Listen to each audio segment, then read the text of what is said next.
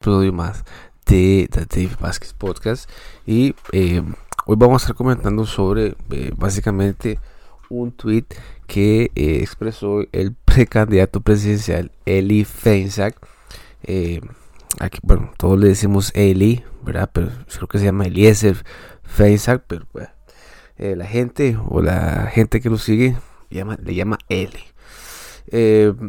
Hizo un tweet bastante eh, eh, él, se hace llamar el PLP, el Partido Liberal Progresista. Eh, ya sabemos qué significa el progresista.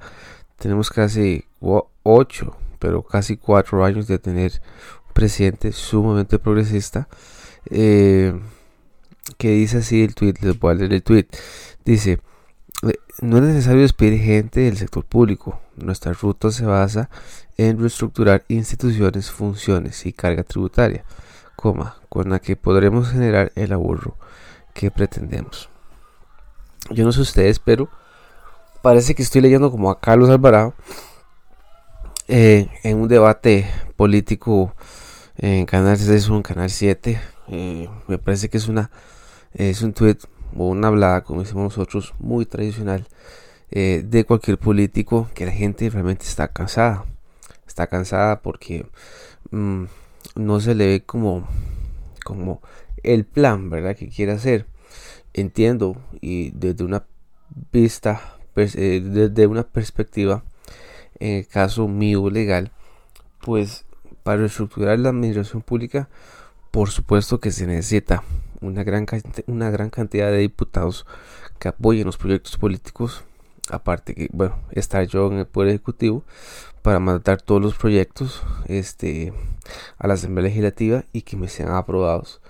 Pero definitivamente tiene que poner mano dura a, los, a estos proyectos y, y también ganarse el, voto de muchísima gente que realmente está cansada de que el Estado es todo es para adentro, todo es para adentro y nada para el ciudadano un reciente ejemplo, el de Carlos Alvarado, que por puro y simple gusto y por un tema de salvar la economía del país, claro, salvar la economía del gobierno, veta el proyecto al marchamo. Me parece que esa ha sido una de las decisiones eh, más odiosas, más crueles que ha cometido Carlos Alvarado. Por supuesto que la progresiva y la gente que lo apoya a él no lo ve así. Eh, porque ahorita, recordemos que hace cuatro años, la política no estaba tan dividida entre el sector de izquierda y derecha. La gente lo entendía como que era un solo bando, me parece.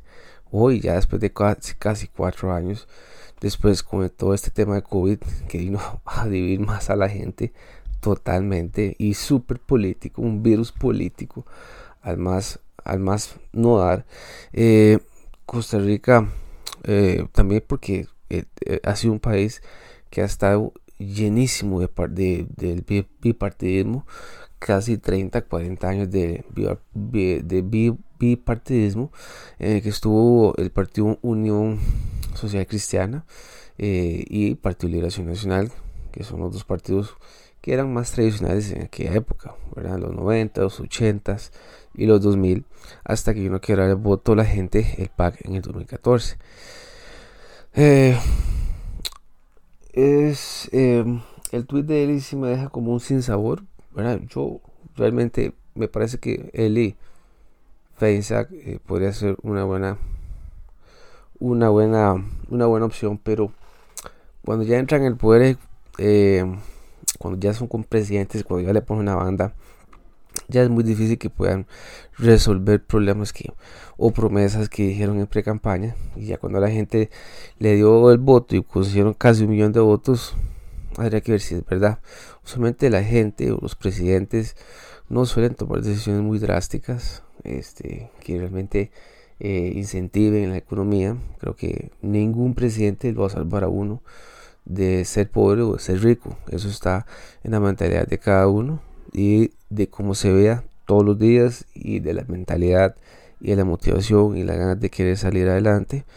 Eso está en uno, no en un presidente, ni siquiera en menos eh, en la Asamblea Legislativa. Eso queda básicamente para, para aquellas familias o para la gente que está en una extrema pobreza y que siempre ha vivido de subsidios y que no han podido salir adelante por lo mismo, ¿verdad? Por, por un tema de subsidios y, bonos y así han pasado los años y dependen de eso simplemente, entonces ahí se estancan y eso es muy difícil de superar. Eh, y así es como lo veo yo. Pero eh, de buena manera el tweet de Eli eh, a la gente para nada le gustó, incluso, incluso lo borró, borró el tweet porque sabe que se, que se peló rabo. él se hace llamar un liberal progresista. Recordemos que todo esto del movimiento liberal entró muy de moda gracias a que el, Partido de Acción Ciudadana ha sido un partido muy progresista. Eh, se ha tirado muchísimo a la izquierda. Eh, nos metió clavo, eh, nos, nos, metió impuestos a Netflix. o sea, nos canceló el marchamos para el 2022 más? Nos metió el IVA del 13%, nomás empezando la administración de, perdón, de Carlos Alvarado. Todos los impuestos, la gente está muy cansada. Después vino el 2020, que fue un año desastroso, me parece, para la administración de Carlos Alvarado. Demasiado enredo, demasiada plata. o sea, señores que se iban en yate, que estaban trabajando parte del team COVID, ¿verdad? que se iban en yate con la novia y sin mascarilla, sin careta. O sea, terrible. Después un, señor como Daniel Salas que ha sido un personaje que ha tenido muchísimo poder, más poder que creo yo, y súper popular entre la gente. La gente ama Daniel Salas. Y hay un sector muy grande que lo detesta. Entonces es como 50-50. Pero sí pienso yo que el próximo presidente que se elige dentro de dos meses, digamos, que llegue a una segunda ronda, sigo y, todavía creo que, en segunda ronda va a llegar eh, José María Figueres. Y este y eh, el otro señor Alvarado eh, definitivamente Fabricio Alvarado perdón va a llegar esos dos van a llegar a segunda ronda. Me parece que hubo una, una reforma y no creo que va a ser en abril va a ser en marzo entonces se vota en febrero y se vota en marzo. Este, ya no creo que ya no es en abril.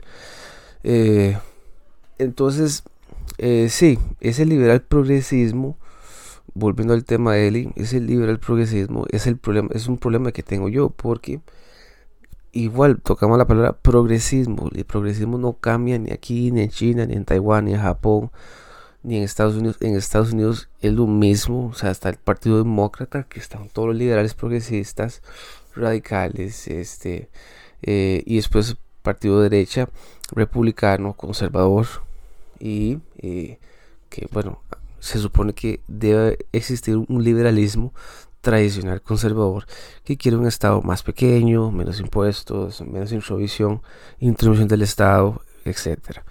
Pero Eli creo que con este tweet eh, deja mucho que desear, ¿verdad? Porque si él lo escribe y, ese, y si esa es la forma de pensar de él, entonces porque viene y confunda al votante que quiere cerrar instituciones y eliminar impuestos y, y hacer la administración pública más pequeña cuando viene y nos dice que no es necesario despedir gente del sector público. Entonces, ¿cómo, cómo hacemos? ¿verdad? O sea, está bien, se les da todas las prestaciones, sean con todas las prestaciones, demandas van a venir, este, porque no son despidos. Usualmente se utiliza la figura que entra como, eh, como, una convención, como un transitorio, ¿verdad? Un transitorio laboral donde el patrono, que es el Estado, le dice al empleado, vea, vamos a entrar a este transitorio, yo le ofrezco estas opciones a usted, ¿verdad? Para que eh, le vamos a pagar todos los extremos, cesantía, vacaciones, aguinaldo, este, todo. Lo vamos a despedir con responsabilidad y se tendrá que presupuestar una gran cantidad de dinero para aquellas personas donde ya estén en instituciones que no tengan ningún servicio, donde hay doble funcionalidad. Puedo decir como el Ministerio de Agricultura y Ganadería, eh, Setena, o sea, hay mm, hay muchas, muchas, muchas instituciones, podría decir, puedo decir yo, al menos unas cinco instituciones, y me estoy quedando corto, donde hay doble funcionalidad de muchos empleados públicos. Y aquí así han pasado 20, 30 años. Recordemos que así han venido administraciones y han creado instituciones y después vienen otras instituciones, y, perdón, vienen otra administración que tiene otra forma de pensar, deja esas instituciones de la administración anterior y hace otras instituciones que vienen haciendo lo mismo, que tienen el mismo, la misma inteligencia de trabajar. Es un desastre. El bipartidismo que, que se hizo en Costa Rica hizo del Estado de Costa Rica muy grande, muy, muy, muy grande. Entonces estamos casi 2022, donde veamos cuántos impuestos nos han metido para que el Estado en sí pueda seguir gastando, el IVA, ¿verdad? Crean como esa situación de caos, de caos, ¿verdad? De caos, que eso fue lo que hizo Carlos Alvarado en el 2018 para que la Asamblea o la Sala Cuarta diera el visto bueno y nos metieran ese paquete famoso de impuestos. Eh, es lamentable, ¿verdad? Porque de no, para el tico creo que no le da mucha, mucha otra opción, ¿verdad? Eh, no me gusta línea de saborío para nada. Eh, aunque de igual manera está en el Partido Unión Social Cristiana. tampoco me gusta Villalta. Todo, todo ese progresismo, ¿verdad? Igual hemos visto con esa saborío que, que ha estado como muy tibia en muchos en muchos, en muchos temas. Este, al igual con, con Eli, ¿verdad? creo que la gente lo, lo estima y creo que ahorita en Twitter, me parece que en Facebook también, he visto que se mueve mucho, eh, pero yo creo que esto es, es como dispararse en el pie, totalmente. Eh, así vamos a seguir, creo que diciembre, falta poco para que termine diciembre, y en enero es donde vamos a ver ya como la última ola de, la, de los candidatos viene lo más fuerte. Va a haber mucha división entre familias porque para una gente consideran unos candidatos idiotas, estúpidos, para otros pues no, porque ese es su candidato, en fin. Créanme que este país aún se va a vivir aún más, cada cuatro años se vive más el país. Lo podemos ver en Estados Unidos, eso es un fiel reflejo con el reciente este, candidatura y, de Trump y Biden, Estados Unidos está totalmente partido en dos. Eh, y lo vamos a ver ahorita si queda gobierno centro derecha o centro izquierda, perdón, o queda un gobierno totalmente derecha. Este, chicos, nos escuchamos en la próxima y eh, temas, ¿verdad? Que les guste que leemos y lo vamos a tomar en cuenta.